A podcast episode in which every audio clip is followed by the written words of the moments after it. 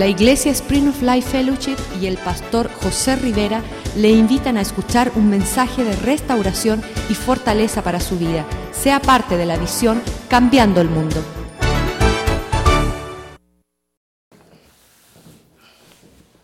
Aleluya. Me dijeron varios hermanos que si yo iba a predicar con acento ahora. Porque en el primer culto morimos. Predicamos en inglés y nací de nuevo, right? Amén. Pero Dios es fiel. Imagínate, hablé inglés esta mañana. Prediqué en inglés. Si ustedes pueden ver este boricua cantando, ah, digo, predicando en inglés. Anyway, Dios es fiel. Amén, que Dios es fiel.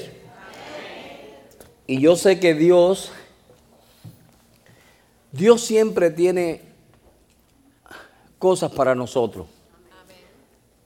Y la expresión que todos nosotros usamos, yo quiero saber cuántas personas le han dicho a Dios, Señor, dame una, dame una oportunidad. ¿Cuántas personas le han dicho así a Dios? No mucho, ¿verdad? Sean sinceros, ¿cuántas personas le han dicho eso a Dios? Uh, ahora sí. Ahora se levantaron las manos los sinceros. Vamos a orar. Padre, te damos gracias. Gracias por tu misericordia, por tu amor. Señor, por todo lo que tú haces en nuestra vida. Yo te pido que tú ministres, le hable al corazón de cada hermano aquí. Tú sabes la necesidad de cada uno de ellos, espiritual, material, física, Señor. Tú conoces todas las cosas. Yo te pido que tú les ministres conforme a la necesidad de cada uno. En el nombre de Cristo Jesús. Amén. En el libro de, de San Juan, cuando nosotros comenzamos a, a ver lo que sucedió aquí, Vemos que Dios poco a poco, Jesús poco a poco se estaba revelando a diferentes personas, queriendo Dios llevarlos más adelante. Y como dije en el principio, siempre todos nosotros, de una manera u otra, le estamos diciendo, Señor, dame una oportunidad. Señor, yo quiero una oportunidad más. Señor, ayúdame. Fallamos, le fallamos a Dios y lo primero que sale de nuestra boca es, Señor, dame una oportunidad. Y vemos en, la, en estas escrituras que estaba Jesús caminando por ese lugar y Natanael comienza a hablar, o Felipe comienza a hablar con Natanael, Felipe comienza a hablar con Natanael y de momento, cuando él comienza a hablarle de Jesús y le dijo de dónde Jesús había salido, Jesús de Nazaret, él le dijo, y algo bueno puede salir de Nazaret. Amén. Esa fue la, la pregunta que Natanael hizo. Léanlo conmigo en, ah, en el verso 46. Verso 46 dice, y Natanael dijo, ¿de Nazaret puede salir algo de bueno? Y le dijo Felipe, ven y ve. Y cuando él le dijo así, dice, cuando Jesús le vio a Natanael que se le acercaba, le dijo, dijo él de él, he aquí un varón israelita en quien no hay engaño. Amén. Solo que Dios pudo ver es que este hombre, su expresión fue lo que había en él. O sea, lo que tú ves es lo que es. ¿Ok? Cuando Dios comienza a ver este hombre, pero lo que yo quiero enfatizar es cuando él dice, y de Nazaret puede salir algo bueno. O sea, de Cuba, de Puerto Rico, de España, de Santo Domingo, de Ecuador, de Guatemala, de Honduras, de El Salvador, de Perú, puede salir algo bueno. De Nicaragua, para que no se me olvide, amén puede salir algo bueno. Y yo tendría que decirle lo que dijo Felipe. Felipe, ven y ve. O sea, ven a Spring of Life y ve si puede salir algo bueno. Amén. Porque muchas veces nosotros tomamos también esas expresiones, puede salir algo bueno de mí. Y eso sucede cuando nosotros comenzamos a poner la mirada en nosotros. Y cuando nosotros ponemos la mirada en nosotros, salen esas preguntas. ¿Verdad que sí? Salen esas preguntas. Entonces, lo otro es, yo dije en el principio que siempre le estamos pidiendo a Dios una oportunidad. Pero vamos a cambiar eso. ¿No sabía usted que Dios está esperando que usted le dé una oportunidad a Él? ¿De verdad, pastor? ¿Y cómo es eso? ¿Cuántos se asombraron? ¿Cómo es eso de que Dios, yo le dé una oportunidad a Dios? Sí. Porque Dios tiene un propósito con nuestra vida desde el principio. Dios siempre ha tenido un propósito con nosotros. Desde el vientre de tu madre, Dios tiene un propósito contigo. Y las cosas que te supone, que se supone que te pasaran, no te pasaron porque Dios te guardó aún cuando tú no estabas en Él. Amén. ¿Hace sentido eso? Porque a nosotros todos hemos pasado por diferentes experiencias, diferentes situaciones en donde nos hemos visto aún en peligro de muerte y Dios en alguna manera nos ha librado. Y la razón simple es porque Dios desde el vientre de tu madre te separó, te escogió porque tenía un propósito contigo. Porque Dios querido desde el principio un pueblo, Dios querido siempre un grupo de personas donde Él pueda tener relación y comunión con ellos. Pero sabemos que Adán dañó eso, ¿verdad que sí? Dios tenía comunión con el hombre en el vuelto, hablaba con él, conversaba con él y vino él y decidió un día desobedecer a Dios y ¡pum! Se rompió esa relación con Dios. Aleluya. Se rompe esa relación con Dios, pero eso no hace de que a Dios se le vaya el deseo de querer un pueblo de que a Dios no, de que Dios no siga teniendo el deseo de tener comunión con, el, con la creación de Él. Eso no se quita. Del corazón de Dios eso no se quita. Y desde Adán hasta el día de hoy el hombre ha hecho lo que le da la gana. ¿Verdad? Y nosotros acabamos en nuestro caminar nosotros acabamos. Pero miren esto. Viene Dios y le da una promesa a Abraham. Y de Abraham salieron cuántos? Doce patriarcas. ¿Verdad que sí? Y de ahí salió un pueblo. ¿Por qué salió un pueblo de ahí? Porque Dios quería un pueblo. Y sale un pueblo y mientras están teniendo comunión con Dios, siempre, como dije, siempre el hombre ha querido hacer lo que le da la gana. Y cada vez que nosotros queremos hacer lo que nos da la gana, nos trae problemas. So, este pueblo comenzó a tener problemas y a hacer lo que le daba la gana. Y sucede que, mire, se, se pusieron tan malos que los hijos de quién? De Jacob fue. Los hijos de Jacob, ¿sabes lo que hicieron? Cogieron a uno de ellos y lo vendieron como esclavo. ¿Se acuerdan de quién es ese? Porque a mí me gusta hablar con parábolas para que me entiendan. Lo venden y dicen, vamos a deshacernos de eso. ¿Sabe por qué lo vendieron? Por celo. Lo vendieron por envidia. Lo vendieron porque, ah, este se cree que a saber quién se cree fulano de tal. Sí, porque por eso lo vendieron. Pero tenemos que deshacernos de eso. Y no solamente lo vendieron, sino que le mintieron a su padre. Pero lo que ellos no sabían era que Dios lo permitió porque estaba en el propósito de Dios. Mira eso. O sea, cuando el diablo piensa que se está saliendo con la suya, él no sabe que todo eso está en el plan de Dios. entonces ellos vienen, cogen a José, lo venden como esclavo, lo mandan para Egipto, según ellos se deshacieron de él, y Dios viene después de un tiempo y hace que haya un hambre en la tierra. ¿Ah?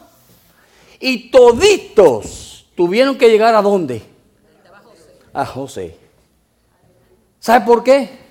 porque era el plan de Dios. Y en medio de todo eso, Dios vuelve y bendice a su pueblo. Dios le muestra su carácter a través de José, de misericordia, de amor, de paz, ¿ah? de perdón. Dios se lo muestra y los lleva a Egipto. Y ahí el rey que estaba, como quería tanto a José, los trataba como con plato de, oro. Los trataba bien, pero se murió ese faraón. Y cuando se murió ese faraón, vino otro y dijo, mm, espérate un momento, si nosotros seguimos dejando este pueblo como está, pueden hacer guerra en contra de nosotros y acabar con nosotros. Amén. Dejarlos así, imposible. ¿Qué comenzaron a hacer? A matar a los niños. ¿Se acuerdan de eso, verdad? Le estoy dando un relato de la historia de Egipto. Y comenzaron a matar a los niños. Primero los hicieron esclavos. Dijeron, no, hay que quitarle los beneficios y hay que quitarle todo porque un pueblo si le dejamos con ese beneficio, nos vamos a buscar un problema. Y le quitan los beneficios, los hacen esclavos y comienzan a matar los niños. Lo mismo que sucedió en el tiempo de Jesús. ¿Y qué hace Dios? Levanten el corazón de su madre y su hermana, lo meten en la canasta a quién? A Moisés. Y lo echan en el río. Y se fue el niño y la hermana velándolo. Y cayó en las manos de la hija de Faraón. Y tú dirás, ay, qué consecuencia. Coincidencia. ¿En que, se me está olvidando el español ahora? Mira eso. Escúchame. Llega ahí, lo coge la hija de Faraón y lo que ella no sabía era que estaba en el plan de Dios. ¿Me están entendiendo, verdad? Mientras yo estoy hablando todo esto, yo sé que el Espíritu Santo te va a empezar a revelar a ti todas las cositas que tú has pasado. Y mire, caer en la casa de Faraón y comienzan a tratar al niño como un egipcio y le dieron todo. Mira, dice que estudió en los mejores pies de los mejores maestros de Egipto. Y lo llenaron de sabiduría egipcia. Y le hicieron un montón de cosas con el niño.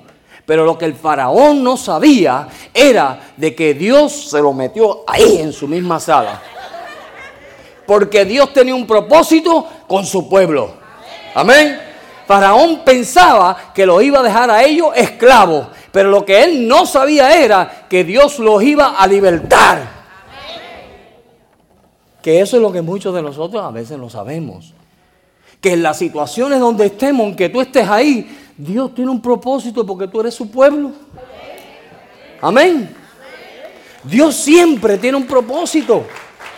O sea, si nuestras manos están, nuestras vidas están en las manos de Dios, ¿cómo es que Dios no va a hacer algo con nosotros?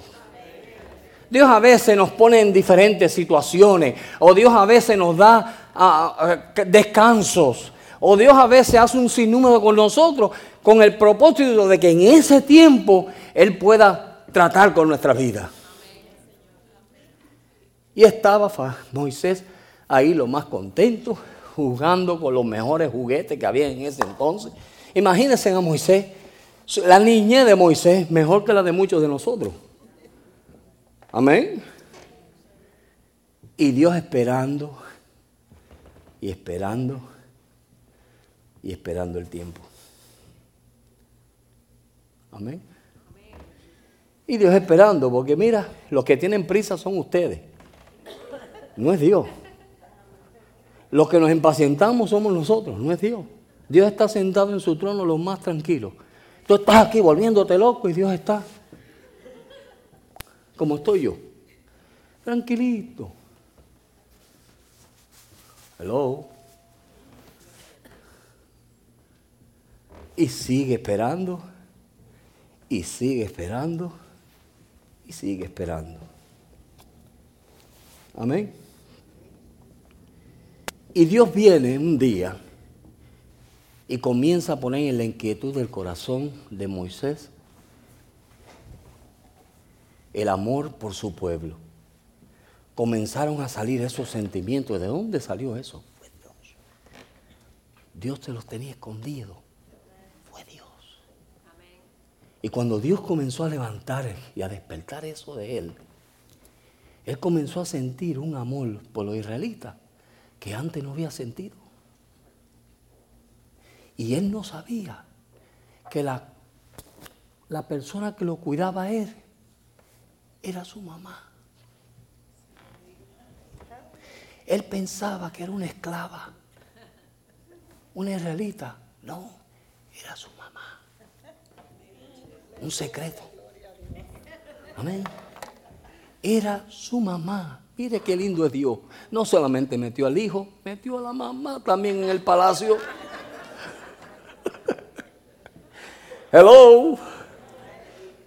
¿Y qué Dios está haciendo? Y mientras todo eso estaba sucediendo, el pueblo de Israel seguía clamando y no salí y no veían ninguna diferencia, ¿verdad que no? Eran esclavos y cada día se ponía la cosa más difícil y haciendo ladrillos de barro y, y, no tenían descanso porque mira, aquel hombre no quería dejarlos, no los soltaba, ¿sabe por qué? Porque tenía miedo de que ese pueblo se levantara en contra de él.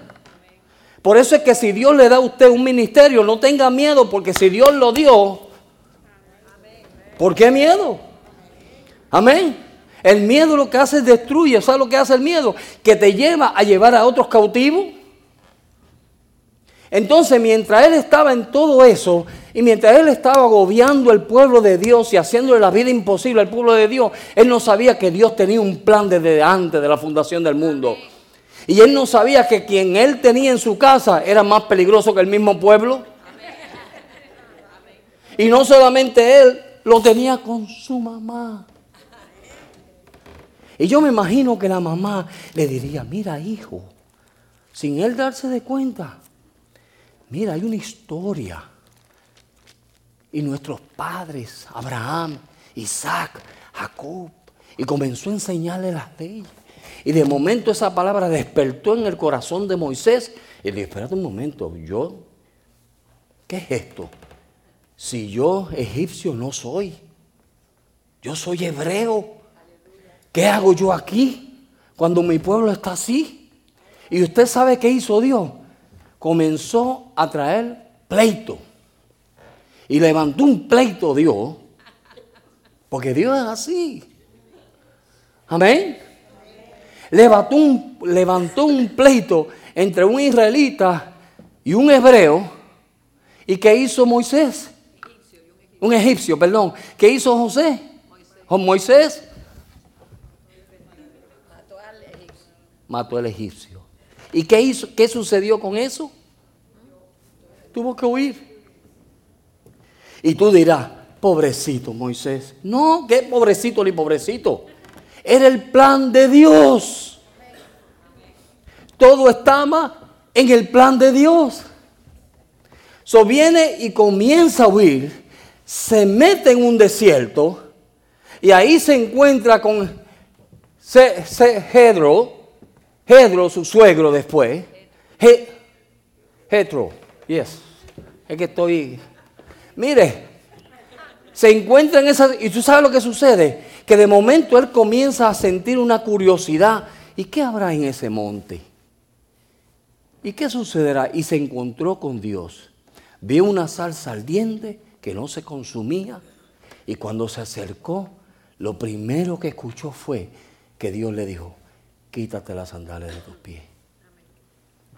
En otras palabras, tu caminar mundano y sucio, yo no lo quiero.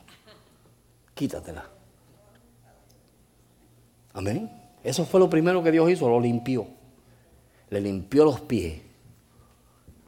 Se quitó las sandalias de sus pies y Dios comenzó a hablar con él. En otras palabras, Dios se presentó. Porque tú sabes que después de un tiempo en el desierto, uno como que pierde modales. Y Dios vino y se presentó y le dijo, Moisés, yo soy el Dios de tus padres, el Dios de Abraham, el Dios de Jacob, el Dios de Isaac. ¿Y qué le dijo Dios con eso? ¿Qué le estaba diciendo Dios? ¿Sabes lo que Dios le estaba diciendo? Le dijo, y yo puedo ser tu Dios.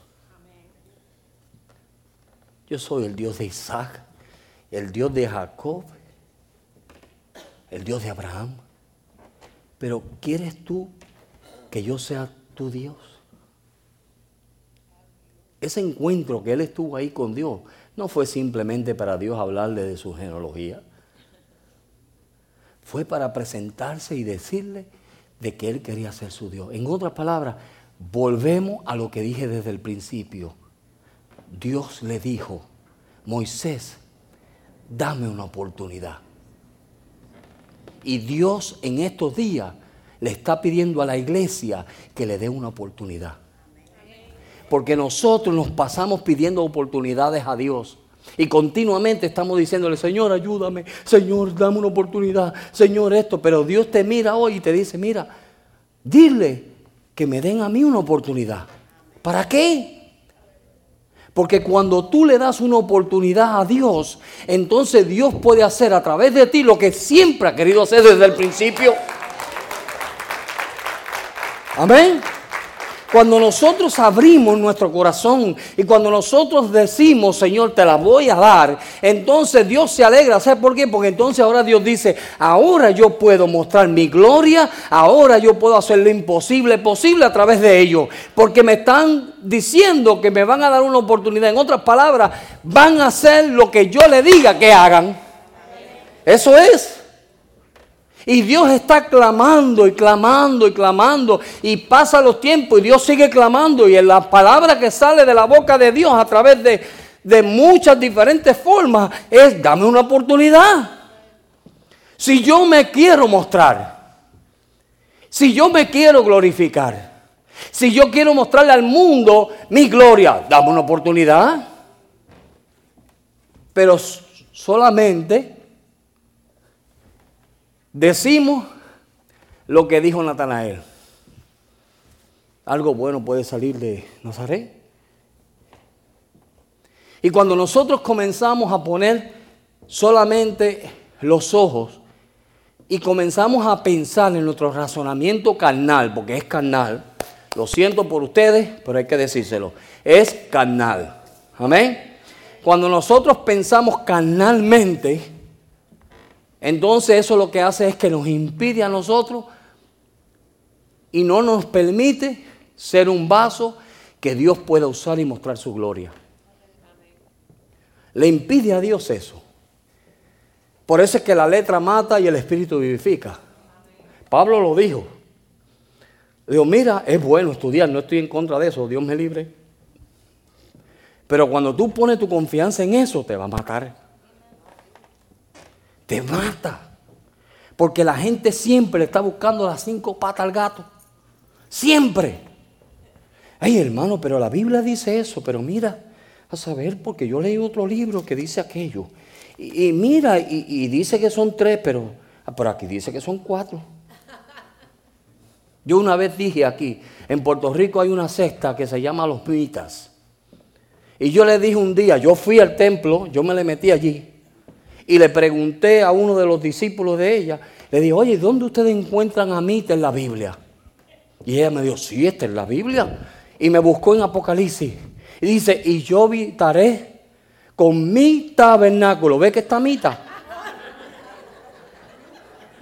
¿Sabe por qué? Porque queremos buscarle las cinco patas al gato. Pero Dios simplemente, el clamor de Dios es sencillo. Y es, dame una oportunidad. Porque nosotros tenemos libre albedrío, ¿verdad que sí? Tenemos una voluntad que Dios no va a pasar eso. Dios tú le dices no y él dice, está bien, no, porque es un todo caballero. Pero cuando Dios te habla y tú le dices, Señor, te voy a dar la oportunidad, entonces Dios dice, ahora yo te voy a mostrar quién soy yo. Amén. Y Dios viene y coge. Mire, Dios escoge a Moisés y comienza a hablar con Moisés. Y cuando tú te rindes a darle una oportunidad a Dios, tú sabes lo que Dios comienza a hacer, a mostrarte sus propósitos. Lo que a otros no se lo ha mostrado, te lo va a mostrar a ti. Y tan pronto Moisés dijo, sí Señor, yo te doy una oportunidad. Dios le dijo, mira, escucho el clamor de mi pueblo. Están en cautiverio. He escuchado su clamor, he escuchado su lloro, he visto sus lágrimas. Vete para que los liberte. Y lo triste es que cuando Dios viene y nosotros llegamos a un punto donde le decimos, Señor, voy a hacer lo que tú quieres que yo haga. Y cuando Dios viene y comienza a mostrarnos sus propósitos y nos dice, ve, ¿qué nosotros hacemos? Comenzamos con todas las excusas que podamos sacar. ¿Sí o no? Eso es lo primero. Yo le voy a dar cinco excusas que dijo Moisés. Cuando Dios viene y le dice, le hace sentir a él o ver a él el corazón de Dios hacia su pueblo y le dice, mira, ve y liberta a mi pueblo, lo primero que él dice es, Señor, no tengo capacidad, no puedo. ¿Cuánto han dicho eso alguna vez? Aquí nadie, ¿verdad? No, eso es solamente la gente del Salvador y los otros países que yo he visitado, ¿verdad? No, no, Miami, muy inteligente la gente. Pero Dios viene comienza a hablarnos su corazón y decirte a ti, mira, yo quiero mostrar mi gloria, dame una oportunidad para yo mostrar mi gloria. Y cuando te dice, ve, lo primero que sale de nuestra boca es, no puedo. No tengo la capacidad. Señor, yo no soy tan inteligente como es fulano de tal. Pero espérate un momento. ¿Quién te dijo a ti que tú eras inteligente? Ese es el engaño que tiene mucha gente. Que porque fueron a la universidad y fueron a 12 años de escuela, ya son inteligentes. De verdad. Yo una vez le estaba compartiendo a un médico y cuando le hablé la historia de, de, Nicodemo, me dijo, entonces quiere decir que yo tengo que volver al vientre de mi madre y nacer lo mismito que dijo Nicodemo. Y yo, mira qué inteligente es. Porque nos creemos. Entonces cuando nos creemos así, perdemos lo que Dios tiene para nosotros. Primera excusa, no tengo capacidad. Segunda excusa, no tengo mensaje. Yo, ¿y qué voy a decir? A mí cuando me dijeron que iba a predicar hoy, me dijeron, el primer culto lo tienes que predicar en inglés. Y yo dije lo que dijo Moisés. Yo no puedo a predicar yo inglés. ¿Desde cuándo yo me comí un gringo? ¿Sí? Porque son las excusas. ¿No es verdad? ¿Nos hemos encontrado en eso o no? ¿Cuántas veces tú has dicho excusa y sabiendo tú que lo puedes hacer y levantas una excusa? Deja ver las manos. Vamos a poner el diablo en vergüenza. ¿Verdad? Un montón de excusas. Entonces te voy a decir esas excusas te están impidiendo a ti ver la gloria de Dios. Porque esta mañana yo vi la gloria de Dios, ¿verdad, Sister? Yo vi la gloria de Dios. Prediqué en inglés como nunca, parecía un gringo yo. Amén. ¿Sabes por qué? Porque dije, voy a hacer, mira, me voy a extender un poquito más. A veces no, nos queremos, no queremos correr la, segunda milla, no la queremos hacer porque estamos muy cómodos en la primera y cuando Dios nos pide la segunda dice, no, Señor, no, soy incapaz. Señor, no tengo mensaje. Y lo tercero que él le dijo, mire lo que él le dijo, ay, no tengo autoridad. Amén. Pero ¿cómo yo voy a ir delante del faraón si yo soy incapaz? No tengo mensaje, no tengo autoridad. Uh, y lo cuarto, yo no soy elocuente. ¿Mm? Mire que yo no soy elocuente. Yo no lo soy. Un hermano después del culto me dijo, hermano, Dios me habló porque lo veo en la sencillez de su hablar en inglés. Yo dije, gloria a Dios. Amén. Otro se ofendería. ¿Verdad que sí? Otro diría, ¿quién se cree este? Si yo estudié a saber a dónde. Y este y lo otro. Pero no, yo dije, hermano, gracias, porque eso era lo que yo quería que Dios hiciera. Que mostrara su gloria. No soy yo. Amén. Pero en la sencillez de mi inglés, Él pudo ver, no mi sencillez, Él pudo ver a Dios. Amén, hermano. Y eso es lo que Dios quiere. Entonces, mientras nosotros estemos con las excusas, mira, no te vista que no va. Mientras estemos con excusas, estás estancado ahí y no le estás dando a Dios la oportunidad que Dios te está pidiendo. A ti te gusta pedir, pero cuando te piden, mm, eres más cerrado que un tubo llave de esto. ¿No es verdad? A nos gusta pedir, nos gusta recibir, somos como el asadón, todo para acá. ¿Ah? Nada para allá. So, cuando Dios dice, Dámonos, mire, Dios nos lo dice con un propósito de bendecirnos. Ese es el propósito de Dios. ¿Sí qué? Si Dios creó los idiomas. ¿No es verdad? ¿Para qué Dios necesita que yo hable inglés si Dios creó los idiomas? ¿Para qué Dios necesita que tú y yo hagamos algo si Dios lo puede, por sí solo lo puede hacer? Pero quiere bendecirte. Quiere bendecirte. So, no somos elocuente. No tenemos ninguna inclinación, lo quinto. O sea, no nos somos difíciles de rendirnos. No nos inclinamos a la voluntad de Dios. ¿Qué estamos realmente diciéndole a Dios con todas esas excusas? Le voy a decir simplemente lo que le estamos diciendo a Dios. Simplemente le estamos diciendo a Dios, Señor, yo no quiero hacer tu voluntad. Olvídate de usarme a mí y olvídate de que yo te voy a dar a ti una oportunidad. No hay manera de que yo te dé a ti una oportunidad. ¿Por qué? Porque a través de todas las excusas, de las cinco excusas esas que yo he puesto ahí, a través de esas cinco excusas le estamos diciendo a Dios, conmigo no cuentes y queremos ser espiritual, queremos conocer más de Dios, ¿verdad que sí?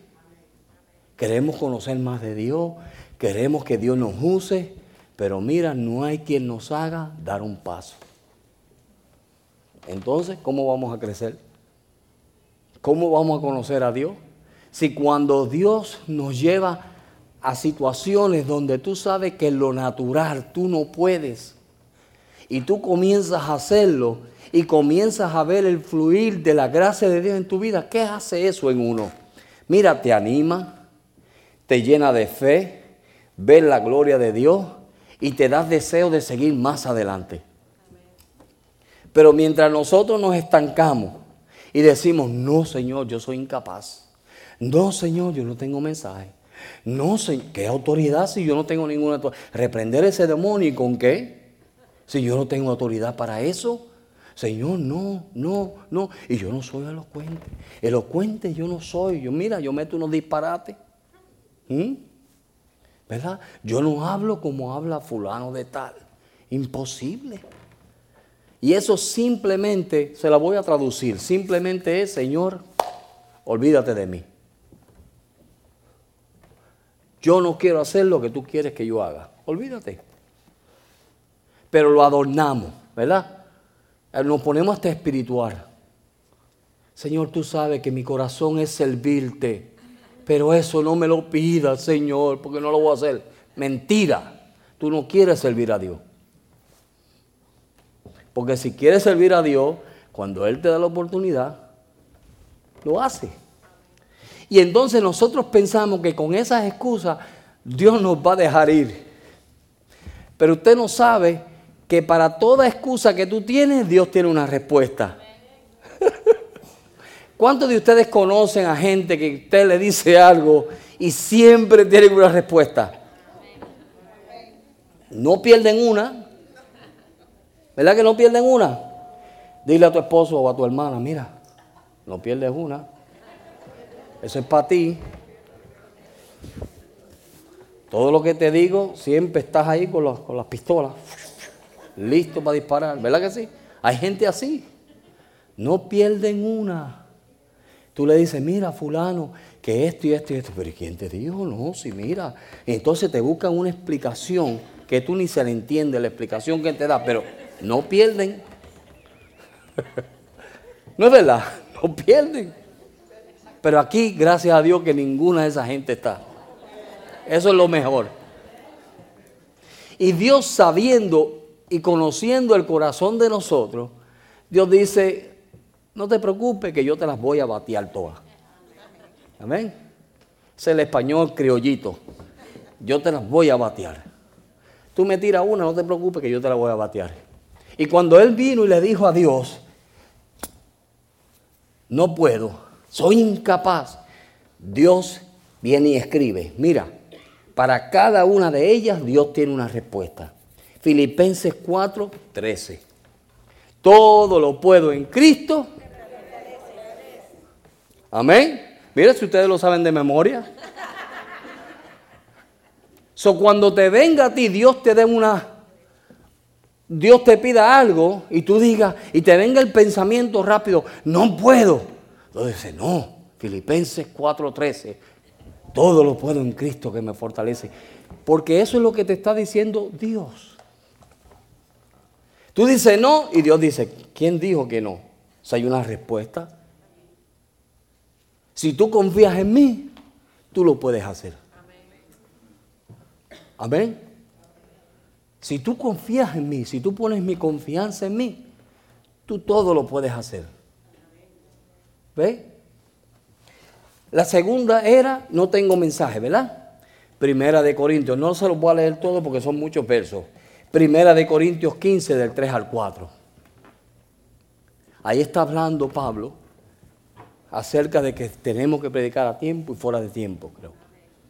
Tenemos siempre una palabra. En Mateos 28, 18 al 20, los que dicen que no tienen autoridad.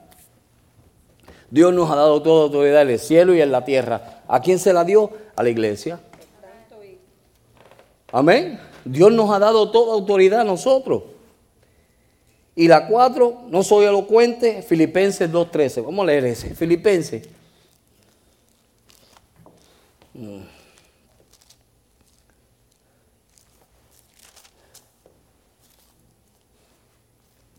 Porque Dios es el que hace en vosotros el querer como el hacer de su buena voluntad. Amén. Dios nos da la autoridad. Dios nos da todo lo que necesitamos, hermano.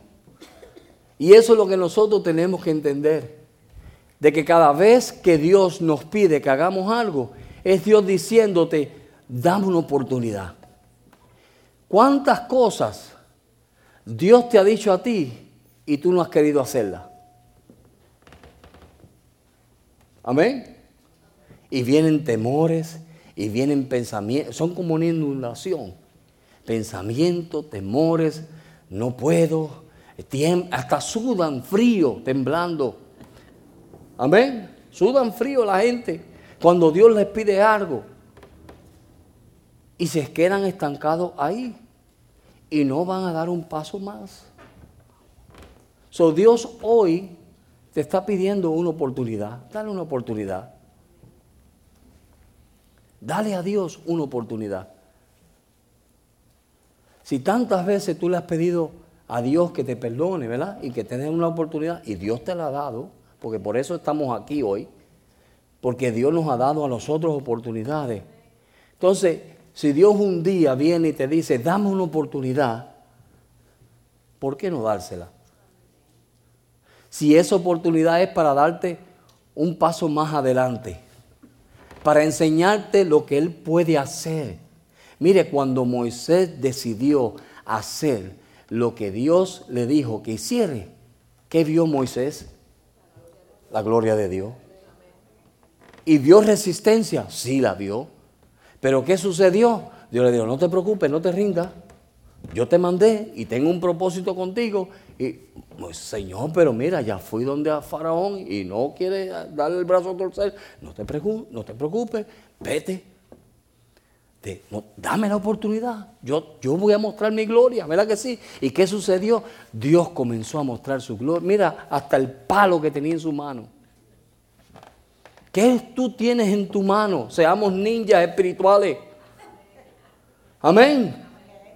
¿Qué tú tienes en tu mano? Todo lo que tú tienes en tus manos los puedes usar. Y lo que él tenía en sus manos, que era un pedazo de palo, Dios lo usó. ¿Verdad que sí? Y después que Dios usó ese palo, ¿tú sabes lo que Dios hizo? Dios lo respaldó con autoridad y comenzó a mandar un montón de plagas a Egipto.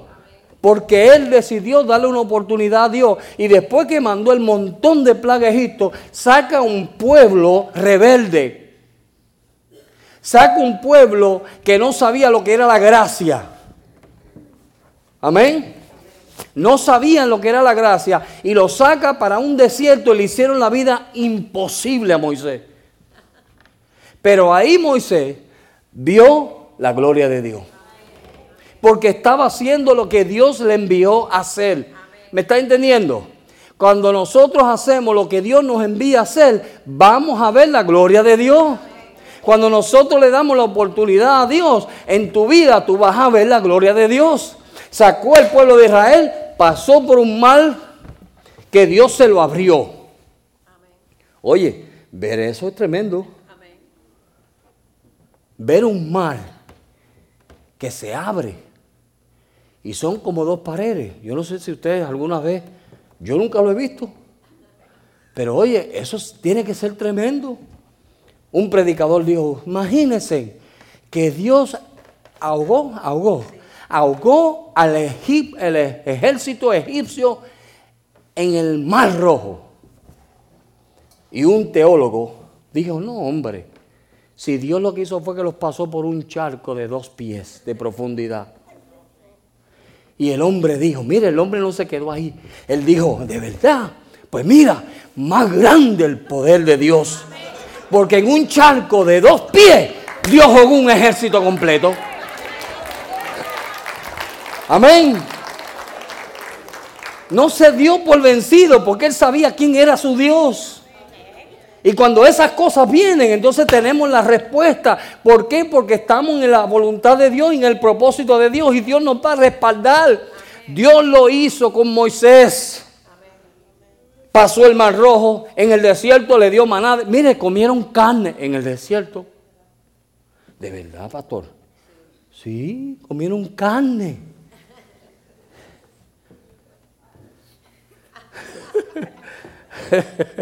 no sé si asado, pero comieron carne.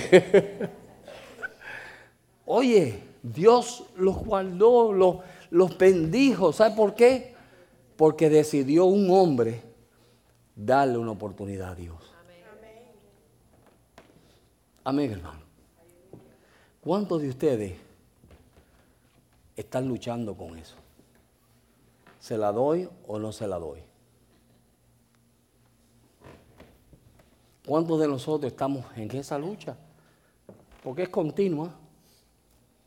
¿Se la doy o no se la doy? Señor, yo quiero ver su gloria, pero lo que tú me estás pidiendo para ver la gloria, es mucho. ¿La doy o no la doy? ¿Cuántos la quieren dar? ¿Cuántos le quieren dar la oportunidad a Dios? Simplemente una oportunidad. Oye, de que Dios escoja un día para decirte que le dé una oportunidad. Yo esta mañana me quedé asombrado. Un pensamiento que me ha venido un montón de veces, pero hoy vino con, con vida. Cuando yo me pongo a pensar, le digo a mi esposa, Marcela, ¿sabías tú que de todas las personas que Dios hubiera podido escoger, te escogió a ti y a mí. Y tú dirás, ¿y? ¿Y qué? Pero para mí, eso fue grande hoy. De que Dios haya mirado y dijo, mira, este va a ser mío. De que pasé por todo lo que pasé y me pongo a pensar y ver de que Dios, como tenía un propósito conmigo, me guardó. Oye, yo cuando tenía 15 años, ya hace tiempo, cuando yo tenía 15 años, un amigo mío me dijo, ay José, tengo que ir al baño. Y nos metimos en una barra, en una cantina, ¿no? Una barra. Y cuando nos metemos en el baño de esa barra, había una gente fumando marihuana. Y yo me asusté. Y cuando yo voy saliendo del baño, un policía entra y me pone la pistola en la frente. Y cuando yo, yo me quedé teso, yo dije, it's not me, it's not me, no soy yo, no soy yo, no soy yo. Y decir que Dios tuvo misericordia de mí, porque ese hombre hubiera podido disparar. Amén. Pero tú sabes que después de los años, yo digo, verdaderamente Dios me guardó. Dios estaba conmigo. Ponte a pensar de todas las cositas que Dios te ha librado. Dios te ha dado muchas oportunidades. Muchas. Muchas. Es más, déjame decirlo más alto para que... Muchas oportunidades. Repítalo conmigo. Muchas oportunidades. Amén. Entonces, ¿por qué no darle una a Dios? Si Dios nos ha dado a nosotros tantas, porque hemos estado en situaciones que muy, quizás, quizás hay personas aquí que nunca han estado, que sea, que han sido niños bien guardados, que lo hay. Niños, niñas bien guardadas, que nunca han estado en esa situación. Pero hay varios aquí que hemos estado en un mundo que, mire, que, al mucho que se le perdonó, mucho amó, ¿verdad que sí? Porque hemos estado en situaciones que estuviésemos ya siete pies bajo tierra. Yo me acuerdo la última vez que yo tuve en mi gravedad, me dice Marcela que, el, hermano ah, ah, Molina, Raúl, salió del, del cuarto del hospital. ¡Ay, se muere! ¡Ay, se muere! ¡Ay, se muere! Y mi esposa dijo, mira, corran y atiendan a Raúl, porque se me muere Raúl y José no. ¿Sí? ¿Por qué? Porque de muchas nos ha librado Dios. Y simplemente por eso tenemos que estar agradecidos de Dios. Quizá yo no lo muestro, pero yo soy un hombre agradecido de Dios. ¿Sabe por qué? Porque Dios ha tenido mucha misericordia de nosotros. Y eso debe ser lo suficiente para nosotros decir, Señor, yo te voy a dar una oportunidad a ti. Úsame, Señor, úsame. No me importa lo que yo tenga que hacer. Si tengo que predicar en chino, no te preocupes que tú lo hiciste. Vamos a predicar en chino. Y me verán ustedes un día aquí. A saber. Amén. Si Dios nos pone que nos pongamos boca abajo, con los pies para arriba, hay que hacerlo. ¿Sabe por qué? Por todo lo que Dios ha hecho por nosotros. Entonces Dios nos ha dado un montón de oportunidades, pero nosotros somos expertos en excusas. Y no perdemos un caso, le ganamos al pastor, que es abogado. No perdemos. Pero mira, porque si que sinvergüenza eres. No, pastor, es que usted sabe, pastor, que mire, pastor, y esto, pastor, pero no, no da su brazo a torcer. Sinvergüenza, mira, da tu brazo a torcer. No, pastor, porque usted sabe, pastor, que el diablo, pastor, y el mundo, pastor, y la carne, pastor, y todo es todo el mundo menos tú. Hello. Sal de donde está. No, pastor, porque usted sabe que yo no puedo salir, pastor. Mire mi condición, pastor. Y todo, mi todo. No seas descarado, sal de ahí. Llama al pecado como es pecado. No, es, es, mira, es afeminado, es homosexual. No, es una situación que no se puede bregar. ¿Qué es eso? Es pecado, es perversión, es maldad. Es una lejanía de Dios. Y cada vez que vemos en nosotros perversidades es porque nos estamos alejando de Dios. Amén. Pero la gente y los psicólogos, escúcheme si hay algún psicólogo aquí, pero muchos de los psicólogos todos lo ven como el problema. Y como es un problema hay que darle pastillas y hay que darle un montón de cosas. No lo quieren llamar como lo que es. Es pecado. Estás mal. Te vas al infierno si no te arrepientes. Amén. Mientras nosotros estemos buscando excusas y pasándole la mano a la condición nuestra, no vamos a salir, ni vas a ver la gloria de Dios. Dios quiere mostrar su gloria y te quiere usar a ti, pero mientras tú estés tratando de esquivarte, ay, pobrecito pastor, pero es que usted sabe. Mire, en Puerto Rico usamos un, término, ay bendito y ay bendito. Y el puertorriqueño es ay bendito. Y ay bendito. Oh, por favor. Y ay bendito, tú los ves de 40 años todavía viviendo con la mamá. Y ay bendito. ¿Qué es eso? ¿Qué es eso de ay bendito? En Cuba no, no usan otro. O en otro lugar.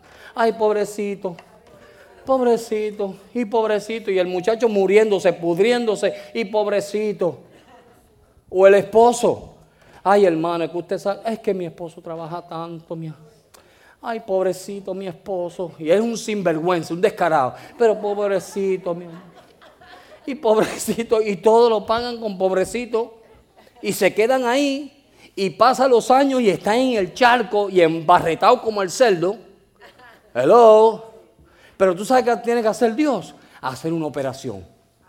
Yo cojo un cerdo y lo rajo y le pongo un corazón humano y no vuelve a un fango.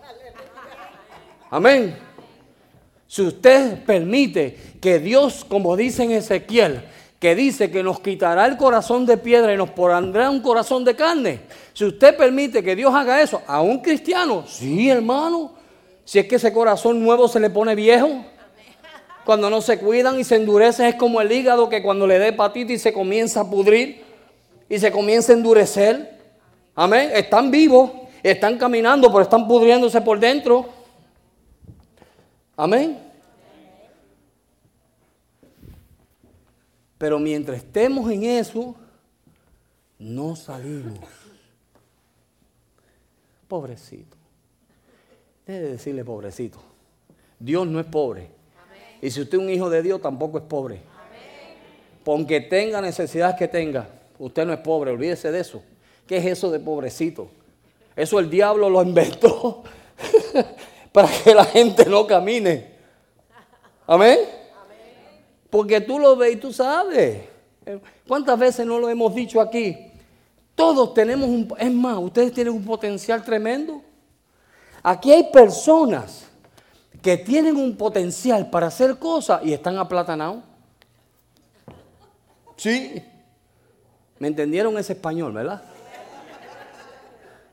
tienen un potencial tremendo para hacer cosas para la obra de Dios y para el reino de Dios y están tú los ves. Hermano, ¿quieres hacer esto? Ay, hermano, es que usted sabe. Pobrecito, es que yo... Ay, bendito, sí.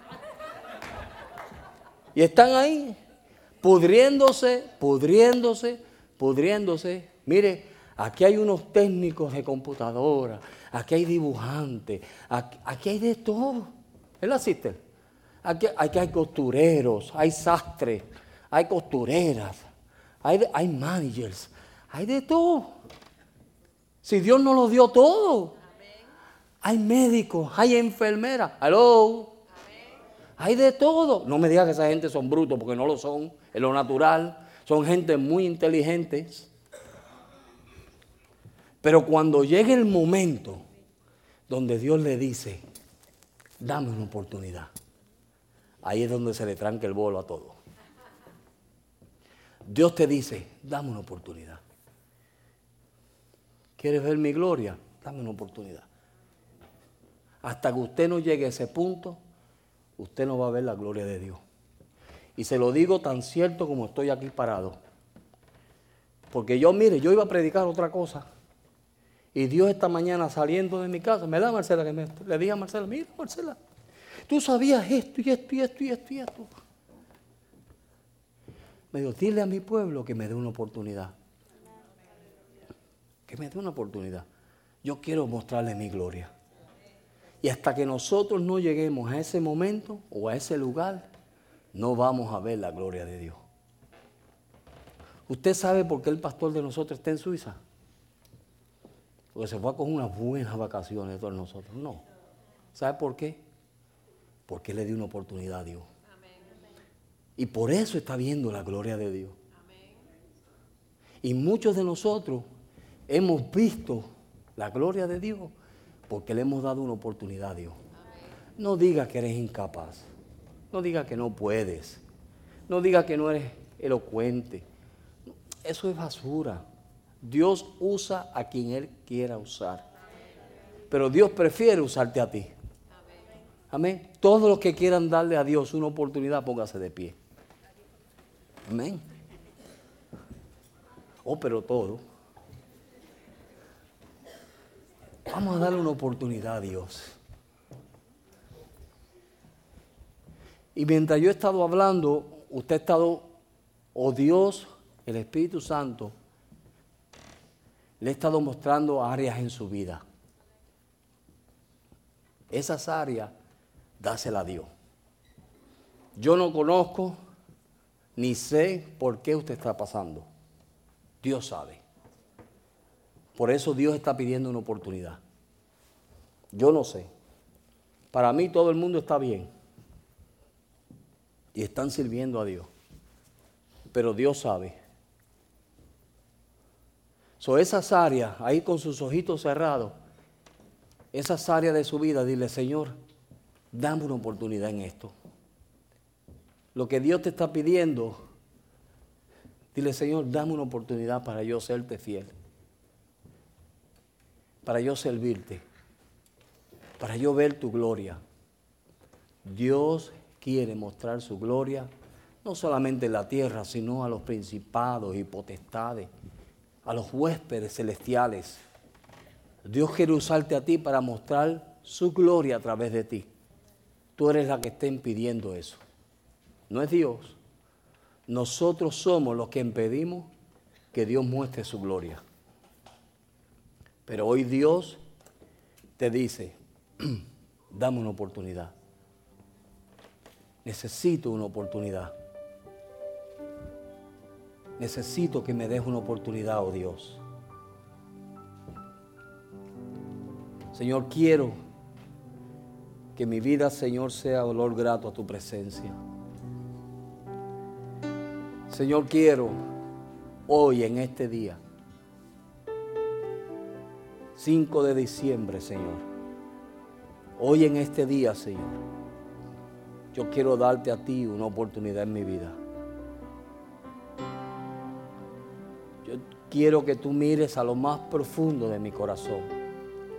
Que tú escalves, Señor, todo lo que esté ahí y saque todo lo que esté ahí que a ti no te agrada, oh Dios.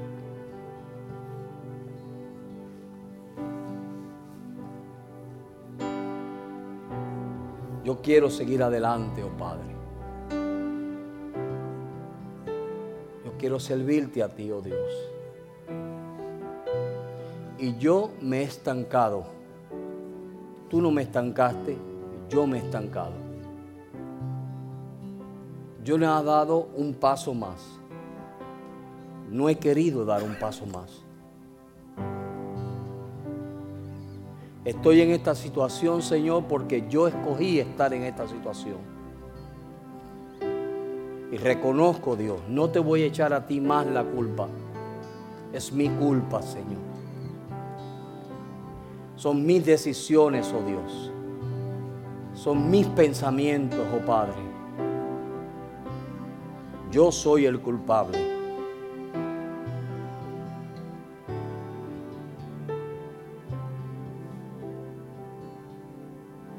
Hoy, Señor,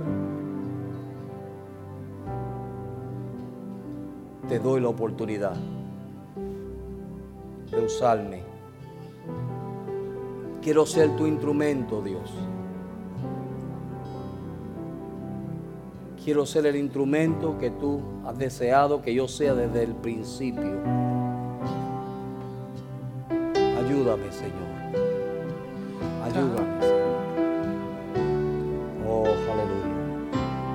Cantamos y alabamos a Dios, ahí donde usted está, continúa hablando con Dios.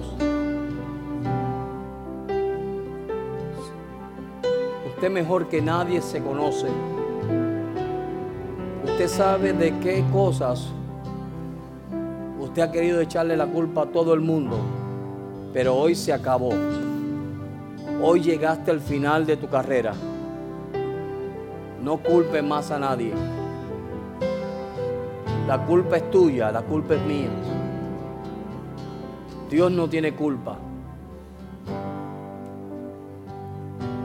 Aleluya.